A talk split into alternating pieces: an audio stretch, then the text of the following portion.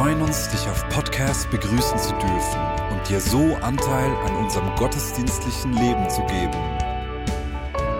Wir danken dir für jede Form des Mittragens. Mit einer Online-Spende auf der Website kannst du die Vision der Vineyard Bern finanziell unterstützen.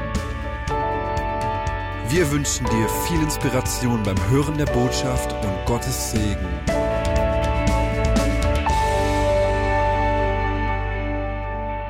Vor einigen Wochen hat mich die Schulleiterin von Equip, Lisi, gefragt, ob ich etwas zum Abschluss des Equip-Schuljahres sagen könnte.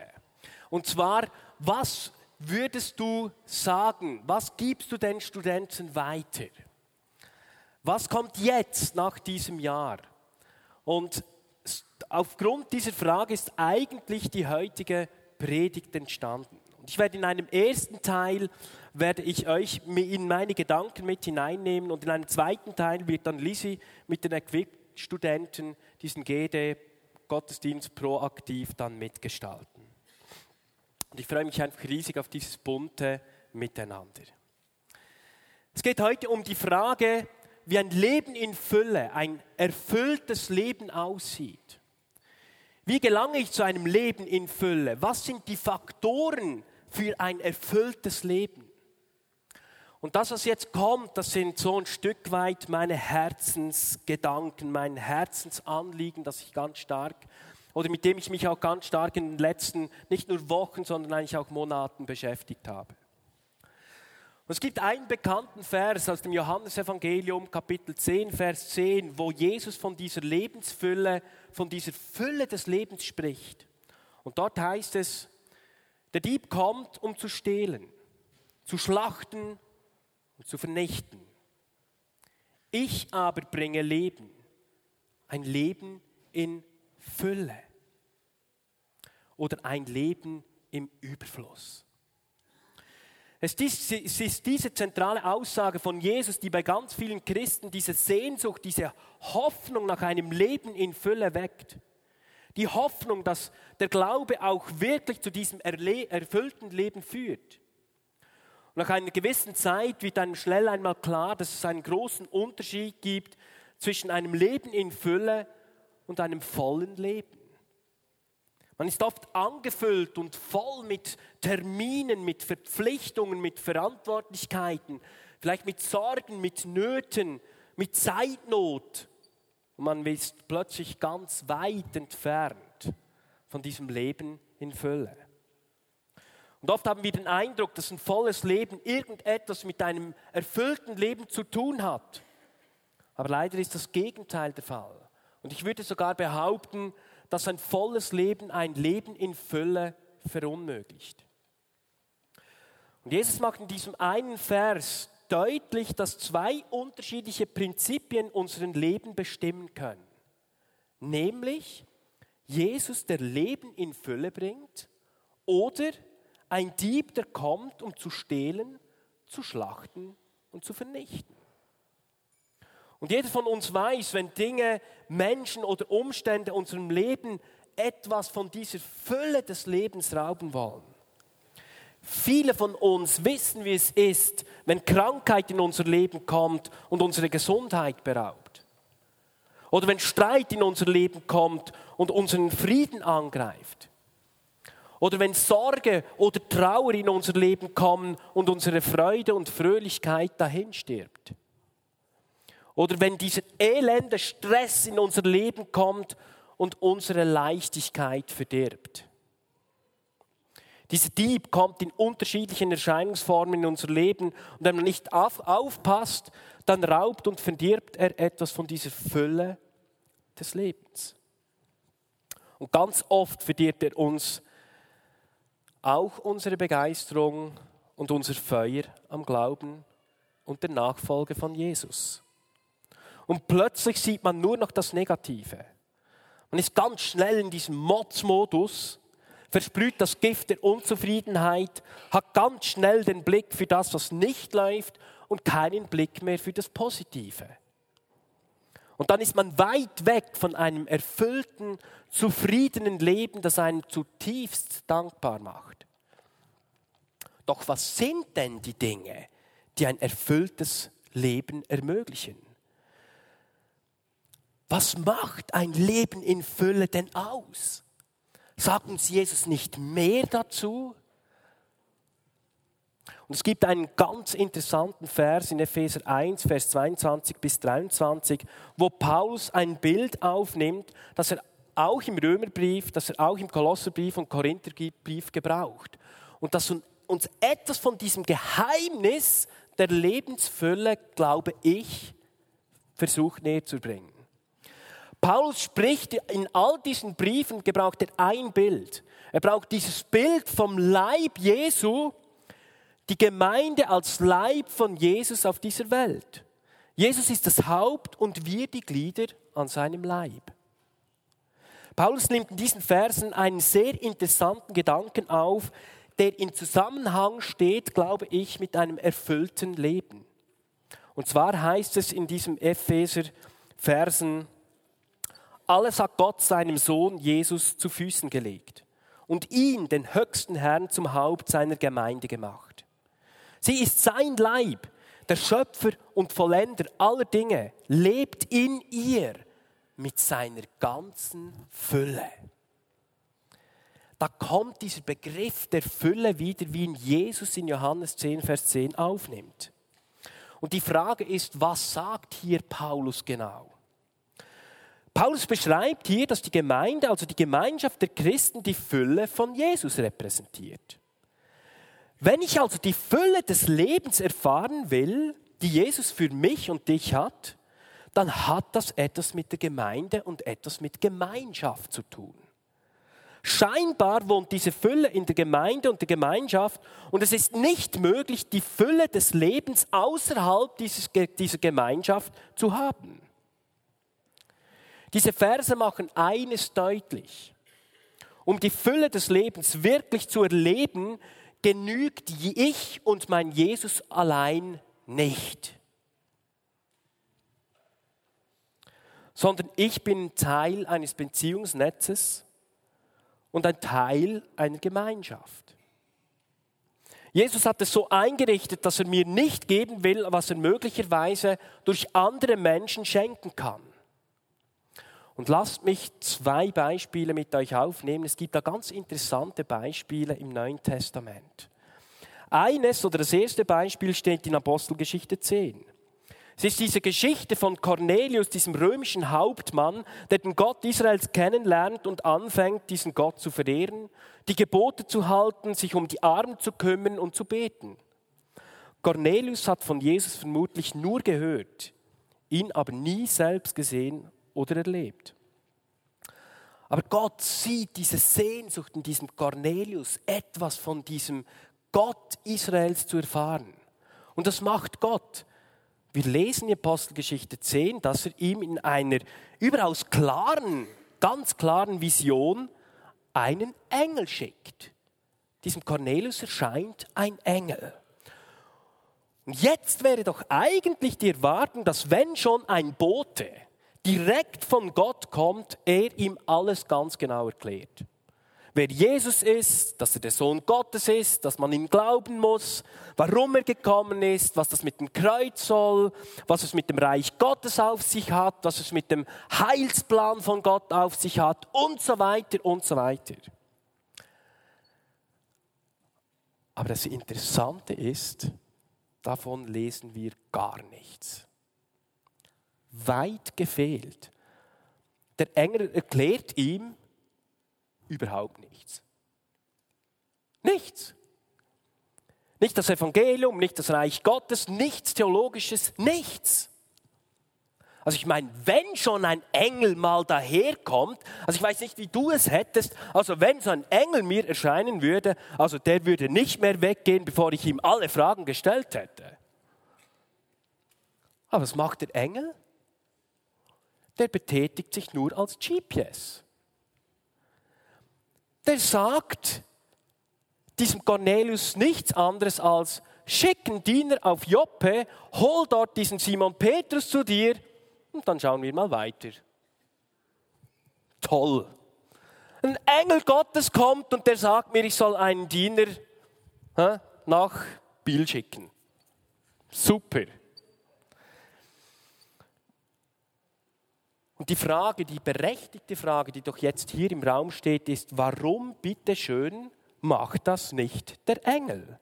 Weil wir lesen, dass dann dieser Simon Petrus tatsächlich kommt zu diesem Cornelius, dass Petrus ihm alles erklärt, das Evangelium erklärt, das Reich Gottes erklärt. Und dann heißt es, der Heilige Geist fällt auf das Haus und sie beginnen alle in Zungen zu beten. Das ganze Haus mit den Dienern bekehrt sich zu Gott.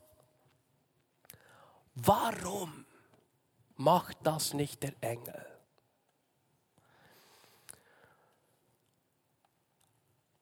Gott macht es ganz anders.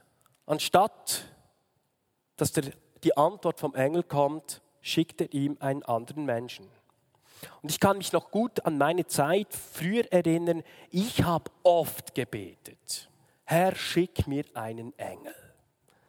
Ich weiß nicht, wer hier drin, ich glaube, es sind ganz, ganz viele, die dieses Gebet kennen. Kennt ihr das? Wie oft habe ich mir gewünscht, jetzt klingelt es an der Türe, kling, kling, ich mache auf, ein Engel der erklärt mir jetzt alles. Was ich machen soll, ähm, wo ich dran bin, wie Gott mich sieht, wie Gott mein Leben sieht, was ich als nächstes machen soll.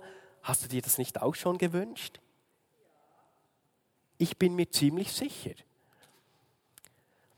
Könnte es sein, dass Gott oft schon unsere Gebete erhört hat, aber wir Gottes Antwort verpasst haben, weil wir seine Antwort in Form eines Engels erwartet haben und nicht in Form eines anderen Menschen. Und wir haben es nicht gemerkt. Das zweite Beispiel lesen wir in Apostelgeschichte 9. Dort ist Saulus auf dem Weg nach Damaskus, um weitere Christen zu verhaften. Kurz vor seiner Ankunft in der Stadt erscheint ihm Jesus persönlich. Die logische Folge wäre doch jetzt, dass Jesus diesem Saulus alles erklärt und ihm deutlich macht, um was es geht. Dass er den Falschen verfolgt, dass er wirklich der Messias ist, dass er ihn zum Apostel der Nation berufen hat, dass er ihm den ganzen Heilsplan erklärt. Was macht Jesus? Nichts dergleichen. Erklärt er ihm irgendwas? Gar nichts. Im Gegenteil, Paulus wird sogar noch blind. Er muss, oder beziehungsweise das Einzige, was er sagt, ist, dass er zu einem anderen Menschen gehen soll. Und zwar zu Hananias. Und dieser Paulus ist da blind, allein gelassen, jetzt auf sich gestellt. Stellt euch mal vor, Jesus begegnet dir. Jetzt hätten wir doch die Erwartung, dass er uns alles erklärt. Nichts. Er schickt ihn zu Hananias. Er muss begleitet werden von einem anderen Menschen. Und was passiert bei Hananias? Bei Hananias passiert, dass er ihm die Hände auflegt, damit er wieder sehen kann. Er betet für ihn, erklärt ihm das Evangelium und Saulus sieht wieder und kommt in seine Berufung als Paulus. Jesus erscheint Saulus persönlich und tut doch nur das, was er für ihn vorgesehen hat durch einen anderen Menschen. Ist das nicht hochinteressant? Hätte Gott das nicht alles alleine machen können, auch ohne Menschen? Aber das tut er nicht. Warum? Gottes Idee ist es anscheinend, dass sich die Fülle des Lebens und die Fülle des Reiches Gottes in der Gemeinschaft, in seinem Leib und in der Kirche ereignet. Und Gott lieber andere Menschen braucht, als es selbst zu tun. Und gleichzeitig stellt dieses biblische Zeugnis an diesem Punkt eine von den größten Herausforderungen an den postmodernen, individualisierten Menschen, der uns allen so sehr vertraut ist. Ich erlebe so viele Christen, die nicht mehr Teil einer christlichen Gemeinschaft sind aufgrund von, ja, vielleicht berechtigten und nachvollziehbaren Gründen wie schwere Enttäuschungen oder Frustrationen. Und vielleicht hat man nicht erkennen können, warum man diese Gemeinschaft, diesen Leib, diese Hand, dieses Ohr, dieses Bein, diesen Fuß als Gemeinschaft haben sollte und wirklich braucht. Doch an diesem Punkt möchte ich eines betonen. Der christliche Glaube ist zutiefst persönlich, aber der christliche Glaube ist nicht privat. So hat das Gott nicht eingerichtet. der christliche Glaube ist nicht individuell. Der Glaube, das Reich Gottes, ja sein ganzer Heilsplan sind ausgelegt auf Beziehungen und Gemeinschaft. Wenn Gott Einzelne beruft, beruft er sie nicht für ihre Berufung als solches, sondern immer für etwas Größeres. Immer für eine Gemeinschaft. Sei das jetzt eine Nation oder sei das, ähm, sei das auch kleiner für eine kleinere Gemeinschaft. Und genau deshalb sind uns oder sollten uns eben Kleingruppen, sollten uns Communities und auch der Gottesdienst so wichtig sein. Weil etwas von dieser Fülle, von diesem Geheimnis der Fülle in der Gemeinschaft und in den Beziehungen steckt. Wenn ich diese frustrierenden und enttäuschenden Erfahrungen mit einer Gemeinschaft überwinden will, um etwas von dieser Fülle zu erleben, die Jesus hier uns verspricht, dann bleibt mir nur oder nichts anderes übrig, als mich auf ein paar wenige Schritte einzulassen. Der erste Schritt ist, diesen Reichtum und die Vielfalt auch des Andersartigen und des Unterschiedlichen immer wieder neu zu entdecken und nicht als Bedrohung zu sehen. Sich von diesem Dieb nicht die positive Sicht rauben lassen. Und sind wir doch mal ehrlich. Uns fällt es doch viel einfacher, die Schwächen, das Unsympathische, die Ecken und Kanten der anderen zu sehen, als das zu entdecken, was bereichend, was wertvoll und was kostbar ist. Und bei mir, letztendlich, und ich glaube bei uns allen, ist es eine Haltungsfrage. Und diese Haltungsfrage lautet, bin ich in der Gemeinde oder in der Gemeinschaft auf Schatzsuche oder erstelle ich ständig einen Mängelbericht? Bin ich ständig dran, eine Mängelliste zu, zu, zu erstellen oder bin ich dran, das Gold, das Gott in die Menschen gelegt hat, zu entdecken? Welche Haltung treibt mich an, wenn ich hier in der Kirche, in einem Hauskreis, in der Community, an einer Konferenz bin oder einfach einem anderen Christen begegne? oh Mann, der schon wieder? Zum fünften Mal höre ich seine Lebensgeschichte. Dann ist er noch mühsam dazu. Kennen wir das nicht alle irgendwo ein Stück weit? Und ganz schnell werden wir von Goldgräbern zu Totengräbern. Und ich merke, dass ich mich immer wieder selbst bewusst entscheiden muss, diese Schätze, die Gott in die Menschen hineingelegt hat, zu entdecken, die um mich herum sind. Um mir zu überlegen, was Gott durch sie meinem Leben sagen möchte und meinem Leben schenken möchte. Und das Zweite, was ich glaube, was es braucht, ist, dass wir auf der anderen Seite bereit sein müssen und sich bewusst Zeit nehmen muss, um die eigenen Schätze weiterzugeben. Simon Petrus hat bereit sein müssen, zu diesem Cornelius zu gehen, obwohl das für ihn einige große Hürden beinhaltet hat. Genauso musste Hananias bereit sein, einem Saulus zu begegnen, obwohl er wusste, dass er Christen verfolgt, ins Gefängnis wirft und sogar umbringt. Das hat beide ganz viel gekostet. Etwas von diesen Schätzen, die Gott in sie hineingelegt hat, weiterzugeben und nicht für sich selbst zu behalten. Wer ein Leben in Fülle erleben will, muss sich fragen, welche Prioritäten er in seinem Leben setzt. Ist mein Terminkalender so mit Dingen voll, dass ich zwar ein volles Leben habe, aber das Leben in Fülle nicht erlebe? plane ich meinen Terminkalender so, dass ich bewusst Zeit in den Aufbau von gesunden, tragenden, versöhnlichen und vertrauensvollen Beziehungen stecke und in die Gemeinschaft investiere und diese treu bin, auch wenn es mal Schwierigkeiten gibt oder meine persönlichen Ziele nicht erfüllt werden?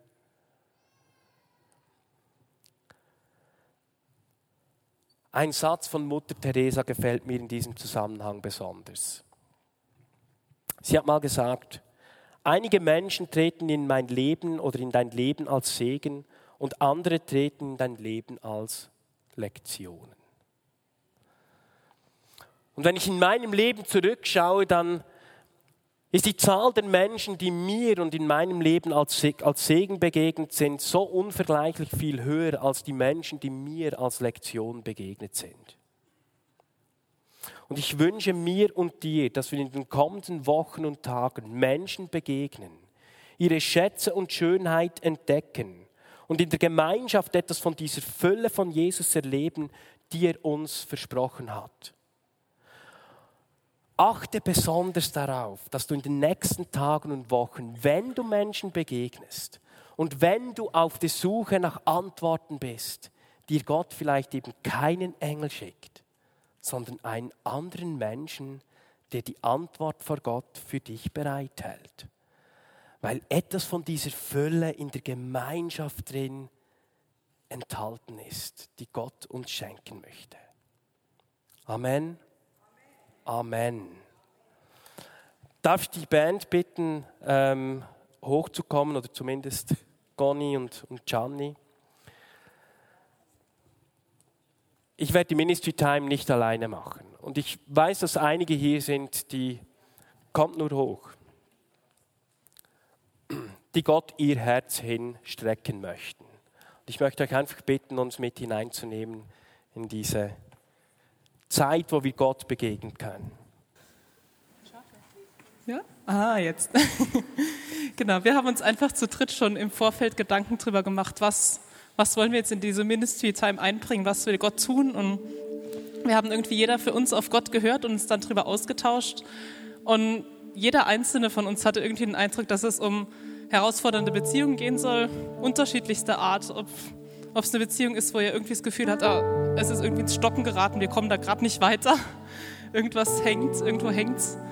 Oder ob es ist, dass, ja, dass einfach die Freude fehlt, dass ihr das Gefühl habt, irgendwie es ist so herausfordernd, es ist manchmal so schwierig, ich habe eigentlich gar keine Lust mehr da rein zu investieren.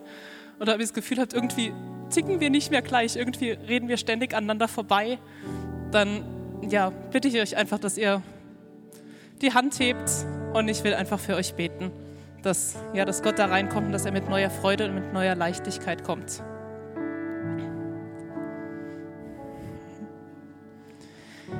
Jesus, ich danke dir, dass du uns für Beziehungen gemacht hast und ich danke dir für all die guten Beziehungen, die wir haben in unserem Leben. Und Papa, du siehst aber auch, dass wir immer wieder herausgefordert sind, dass es irgendwo ja, dass wir das Gefühl haben, es geht nicht weiter, wir reden aneinander vorbei, irgendwo, irgendwo fehlt die Freude. Und ich bitte dich, dass du jetzt genau in die Beziehung, die, die wir gerade auf dem Herzen haben, an die jeder Einzelne gerade denkt, dass du da reinkommst und dass du, ja, dass du einfach echt reinkommst mit neuer Freude und mit neuer Leichtigkeit und dass du diese Beziehungen einfach stärkst und, und segnest und die, die Verbindung einfach schützt. Danke, Jesus.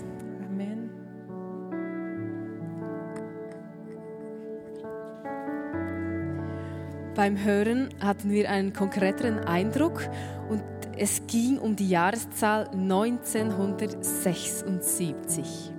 Und jetzt ist meine Frage, ob in diesem Jahr jemand geheiratet hat. Gibt es hier drinnen ein Paar, das im Jahre 1976 geheiratet hat? Jetzt sind wir noch ein bisschen mutiger und fragen, war, könnte es sein, dass es der 23. März war? Okay, so cool. ja. Wir hatten den starken Eindruck, dass ihr als Vorbild lebt, dass du und dein Mann als Vorbild lebst und ganz viel zu geben hast, dass ihr eine erfüllte Ehe habt und viele Erfahrungen, die ihr gerne, sehr gerne an junge Ehepaare weitergebt und, und le wir lernen dürfen von euch, dass ihr wirklich eine große Kraft habt in diesem Vorbild sein. Und ich möchte euch noch segnen.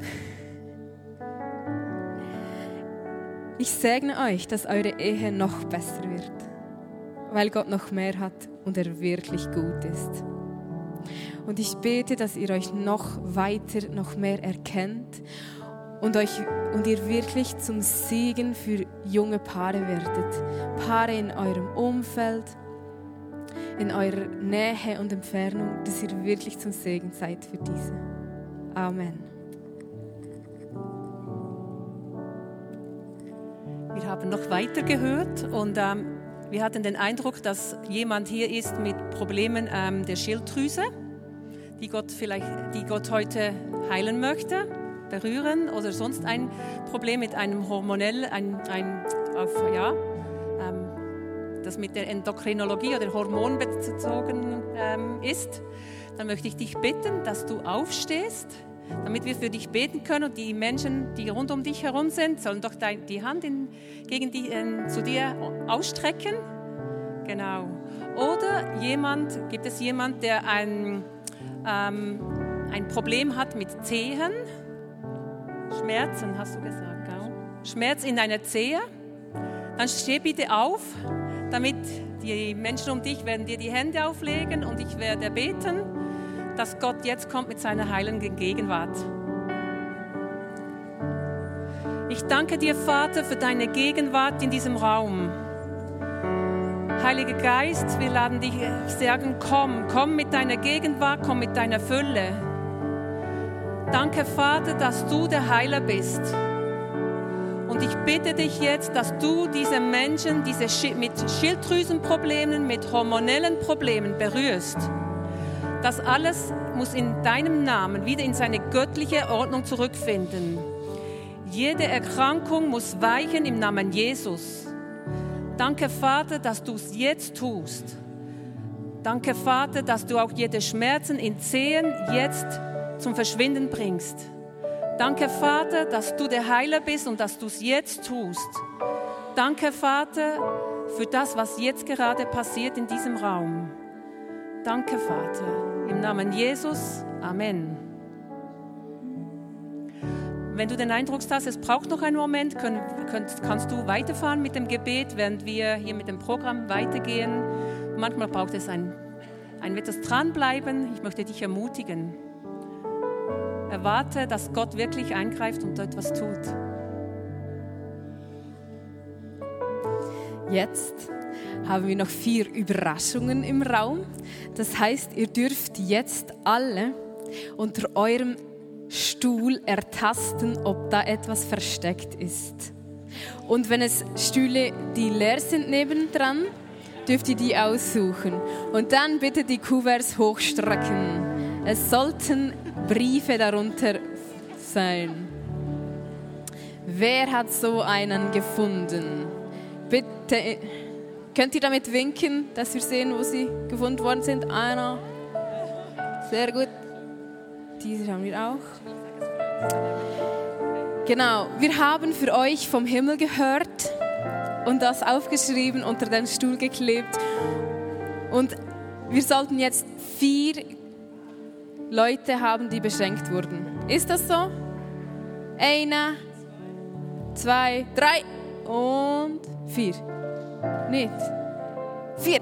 Ja, genau. Seid gesegnet und nehmt das als Geschenk und wir freuen uns über Rückmeldungen.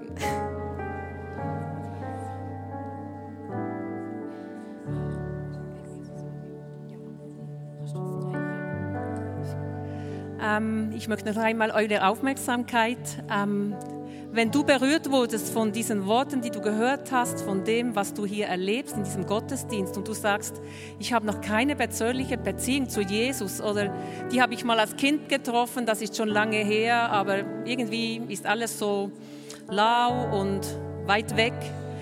Und wenn du jetzt diese Beziehung ähm, zu Jesus beginnen möchtest oder sagst, ich möchte diesen Gott wirklich kennenlernen, ich bin lustig geworden, dann möchte ich dich einladen. Ähm, ja, für diese, ähm, diesen Schritt zu tun. Wir werden jetzt alle die Augen einen Moment schließen. Dann darfst du deine Hand heben. Aber das kannst du dann in Freiheit tun, weil niemand dir zuschaut. So möchte ich jetzt bitten, bitte schließt eure Augen. Und wenn du dieses Verlangen spürst, dann bitte heb doch deine Hand.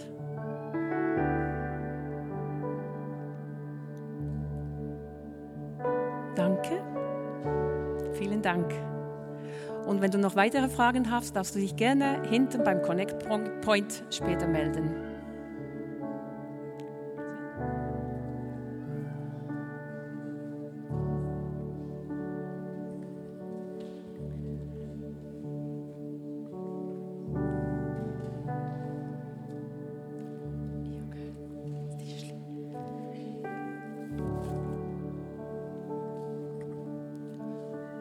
Wir haben jetzt als Studenten von EGIP noch drei Zeugnisse, wo es auch um das Thema Gemeinschaft geht. Äh, boah, ich habe eben schon vor EGIP festgestellt, dass ich sehr gut bin, Mängellisten zu erstellen. Zuerst einmal bei mir selber, aber dann auch bei anderen. Und eigentlich habe ich dann beschlossen, ich möchte ein Schatzsucher werden, aber ich habe gemerkt, boah, zuerst wollte ich eben ein Schatzsucher bei den anderen werden und ich habe irgendwie gemerkt, das ist gar nicht so einfach.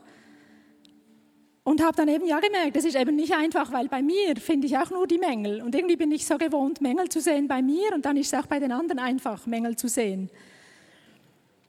Ja, und für mich war es, muss ich sagen, auch ein bisschen eine Herausforderung. Equip ist wieder so ein neuer Ort, wo es um Beziehungen geht. Und ich habe gedacht, eigentlich finde ich es ja immer schwierig. Warum wähle ich immer wieder solche Dinge, wo ich dann wieder herausgefordert bin mit neuen Beziehungen? Aber ich muss sagen, ich war von Eckib eigentlich von Anfang an positiv überrascht, weil ich eben da, boah, allen voran Lisi, aber dann die anderen auch immer wieder gemerkt haben, hey, die sehen die Schätze bei mir. Und das hat mich manchmal eben erstaunt, weil ich gedacht habe, was sehen die denn da? Das sehe ich ja gar nicht. Aber ich habe gemerkt, das setzt ja frei. Oder? Wenn man Dinge in dir sieht, die gut sind, das setzt dich wie frei, dann auch so, so zu sein. Und ich denke, es hat eben auch freigesetzt oder hat Sicherheit gegeben, dass ich plötzlich gewisse Ursachen in meinem Leben, warum Beziehungen schwierig sind, anschauen konnte. Ich habe zum Beispiel gemerkt, oft sind es gar nicht die anderen, die sich zurückziehen, sondern ich, oder? Man kann ja da sein und doch nicht da sein. Und während Eckib habe ich eigentlich lernen dürfen, Gott hat mir eigentlich immer wieder gesagt in Situationen, sei einfach, wie du bist, bleib da, innerlich, bleib auch innerlich da in Beziehungen bei Leuten, wenn es schwierig wird und gib, was du hast. Ja, und ich habe dann plötzlich gemerkt, das entspannt mich. Und es hilft mir dann, die Schätze in den anderen zu sehen. Und es ist ja eben so, wenn man Mängellisten macht, dann ist es ja oft so, dass man entweder ist dann jemand jetzt bei der eigenen Mängelliste viel besser als du und dann schaust du auf den hoch oder dann ist er eben weniger gut als du und dann kannst du auf ihn runterschauen und du merkst, es gibt so ein Misstrauen in Beziehungen und andere werden zur Bedrohung. Und plötzlich habe ich gemerkt, hey, wenn ich einfach ich bin und das lebe, dann plötzlich sind die anderen Ergänzung. Dann merke ich nämlich, wo ich Grenzen habe und wo ich froh bin für den anderen.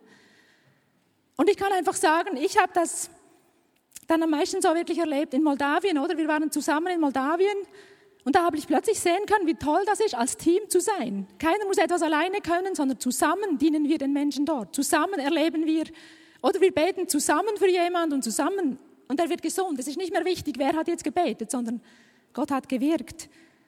Also es hat mich einfach wirklich in diesem Jahr Ecke freigesetzt, ja, eben die anderen zu sehen und ihre, ihre Stärken zu sehen und sie als Ergänzung für mich zu sehen.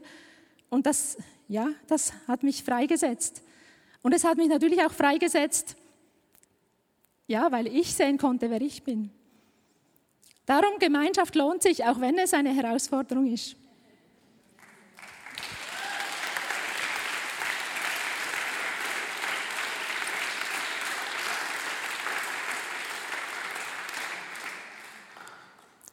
Ich habe auch ein Zeugnis von unserem Einsatz in Moldawien. Wir haben dort so Hausbesuche gemacht in so armen Dörfern. Und am zweiten Tag hatte ich sogar die Leitung bei, ein, bei einem solchen Einsatz. Und für mich, ich habe einfach meinen Job gemacht. Und dann nach dem Einsatz sind viele vom Equip zu mir gekommen, haben gesagt, boah, das ist ja voll krass, wie du mit den Leuten umgehst, wie, wie du die Leute liebst, wie du barmherzig bist und so. Und ich habe so gedacht, so, hm, bin ich das wirklich? Weil ich habe das wie, ich hatte dieses Gefühl nicht gehabt. Wenn ich zum Beispiel so Mari anschaue, wenn er über Barmherzigkeit spricht, dann zerreißt es fast. Und ich war auch zum Beispiel in Brasilien auf diesen Müllhalten und so und ich habe wie, das habe ich gar nicht gespürt. Für mich war es wie wenn ich am Strand für die Leute gebetet habe, wie, also vom Gefühl her, wie auf der Müllhalde. Und ich habe so gesagt, was, was, was, ist mich, was ist mit mir nicht gut? Und durch das, dass die anderen mir gesagt haben, wie sie mich erlebt haben, habe ich wie gemerkt, hey, Barmherzigkeit ist nicht nur ein Gefühl, sondern es ist vielleicht vielmehr eine Entscheidung und das hat mich wie freigesetzt und ich habe wie gemerkt, hey, ich muss nicht unbedingt das Gefühl dazu haben. Ich muss mich dafür entscheiden, dass ich es will. Und es kann sogar ein Segen sein, weil ich in solchen Situationen dann wie nicht ohnmächtig von den Leiden der anderen bin, sondern dadurch, dass ich vielleicht nicht so viele Gefühle habe, kann ich viel agiler ähm, handeln und habe wie einen klaren Kopf dabei. Genau, und das habe ich wirklich auch, das ist wirklich ein Segen, der ich durch die Gemeinschaft bekommen habe, weil selber hätte ich das nie rausgefunden, weil ich wie keinen Spiegel hatte vorher und durch sie konnte ich das erfahren, dass Barmherzigkeit nicht unbedingt mit Gefühlen zusammenhängen muss.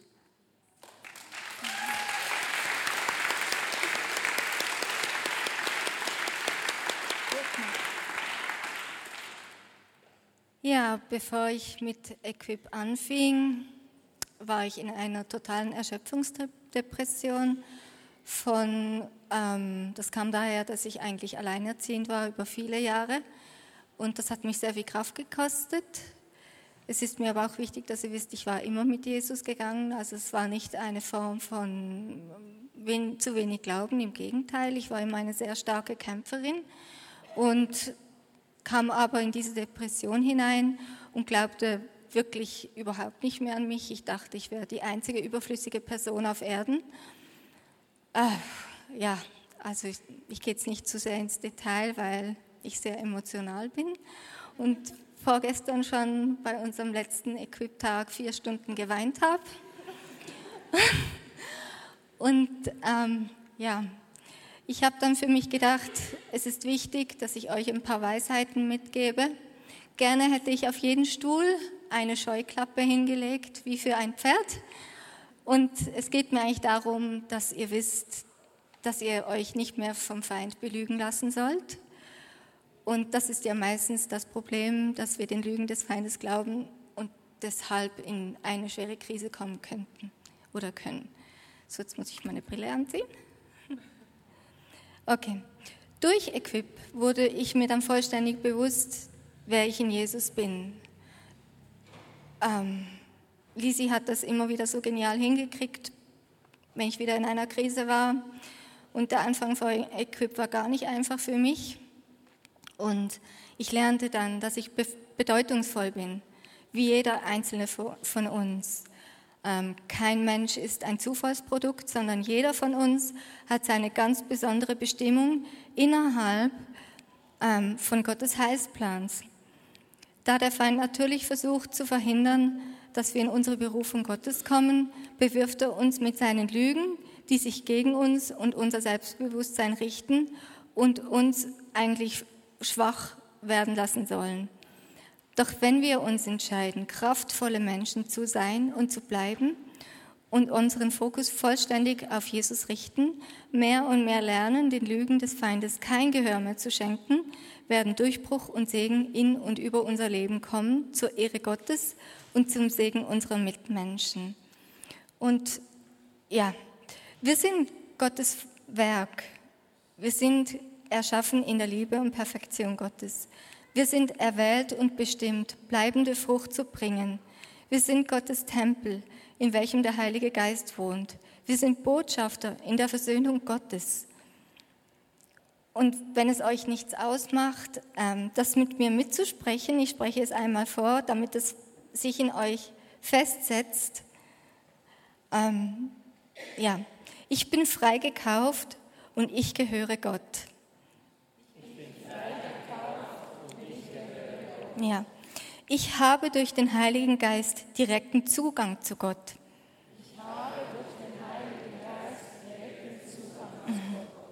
Ich habe nicht den Geist der Angst erhalten, sondern der Kraft, der Liebe und der Besonnenheit. Ich habe nicht den Geist der Angst erhalten, sondern der Kraft, der Liebe und der Besonnenheit. Ich bin auf ein festes Fundament gestellt, gesalbt und in Christus versiegelt.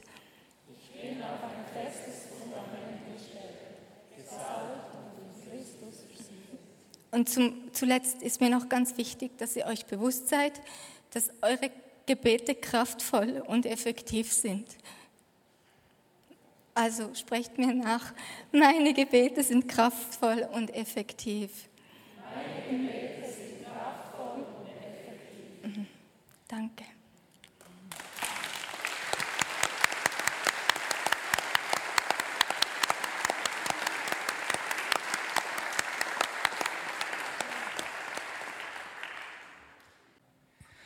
Wir werden jetzt noch einen kurzen interaktiven Teil haben, einfach weil jeder einzelne von euch nach Gottes Ebenbild geschaffen ist und deshalb einfach einen Teil von ihm, einen Teil von seinem Wesen in seinem Herz trägt. Und dass, wenn ihr, wann immer ihr irgendwo in Gemeinschaft seid, ob das jetzt gerade hier im Gottesdienst ist, ob das in eurer Familie ist oder an eurem Arbeitsplatz, wann immer ihr mit anderen Menschen zu tun habt, spiegelt ihr einfach einen Teil vom Wesen Gottes wider. Und ihr habt alle auf euren Stühlen ähm, so kleine Kärtchen liegen. Die dürft ihr jetzt einmal hervornehmen. Und das Begrüßungsteam verteilt gerade noch Stifte. Und dann, ich warte kurz.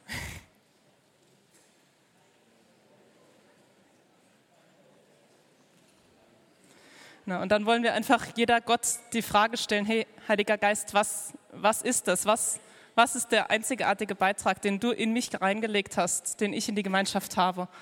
Und hört einfach auf Gott, nimmt den ersten, den ersten Eindruck, den ihr habt, den ersten Gedanken, den ihr habt, weil ihr hört seine Stimme, weil ihr seine Kinder seid.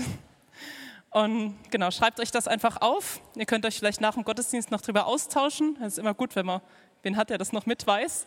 Und ansonsten behaltet den Zettel und schaut immer wieder drauf und seid euch einfach bewusst, dass das das ist, was ihr in die Gemeinschaft einbringt. Genau. Jesus, und ich danke dir für jeden Einzelnen hier. Ich danke dir für, für all das Besondere, für die Einzigartigkeit, die du in jeden Einzelnen reingelegt hast und dass jeder, der hier ist, einfach so ein großer Segen ist für all die anderen, weil er diesen einzigartigen Teil hat und weil ohne ihn einfach was fehlen würde. Danke, Jesus, dass du uns das immer wieder bewusst machst und dass wir das einfach auch in die kommende Woche nehmen dürfen, uns immer wieder daran erinnern dürfen, dass das, was du in uns reingelegt hast, den Unterschied macht in jeder Beziehung, in der wir leben. Amen. Jetzt kommen wir zu einem wunderschönen Teil, und zwar zu der Ehrung der Studentinnen und Studenten von Equip.